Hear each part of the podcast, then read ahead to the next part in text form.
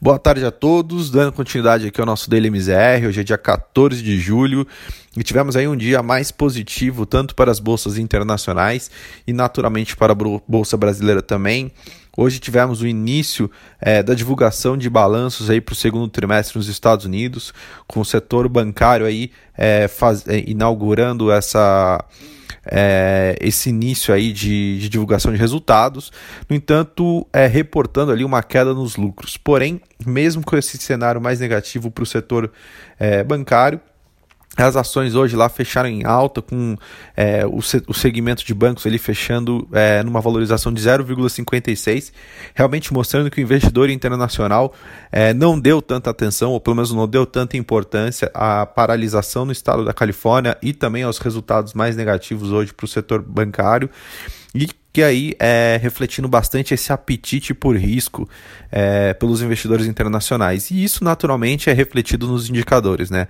Dow Jones fechando ali em alta de 2,3, S&P subindo 1,34, Nasdaq né, avançando 0,94, é um reflexo realmente de que o mercado deve estar com bastante liquidez e que realmente é, cada vez mais o, o apetite a risco do investidor vem subindo aí para tentar melhorar os seus retornos. E aí, como já era de se esperar, um dia mais positivo na bolsa internacional, ela naturalmente reflete também para a bolsa brasileira, à medida que a gente não tem nenhum fluxo de notícias internos aí para atrapalhar. É, e aí eu acho que o grande motor hoje da, do Ibovespa foram as ações da Vale.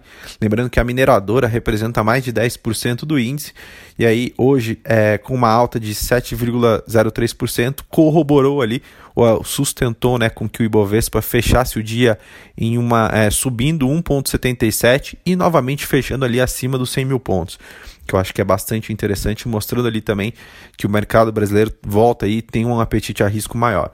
É, na parte de câmbio, a gente continua vendo um, um rally de bastante oscilação, é, com a, a, a, moeda americana chegando a ser cotada em alguns momentos do dia aos R$ 5,45. No entanto, o dólar foi perdendo força ao longo do dia, principalmente ali no período da tarde, e aí reverteu o seu movimento, fechando uma baixa de 0,78, cotado aos R$ 5,34. É bem alto aí do que a, a, cotação que a gente chegou a ver aí nos últimos meses da moeda americana, que chegou a bater até os 5 reais, desculpa, os R$ 4,90, é, mas seguiu ali em linha mais ou menos com, com os países emergentes essa desvalorização da moeda americana hoje. Quando a gente olha para o peso mexicano, o dólar perdeu ali é, espaço, caindo 1,18. Quando a gente olha o, o rand sul-africano também, o, o, o, dólar desvalorizou 0,50.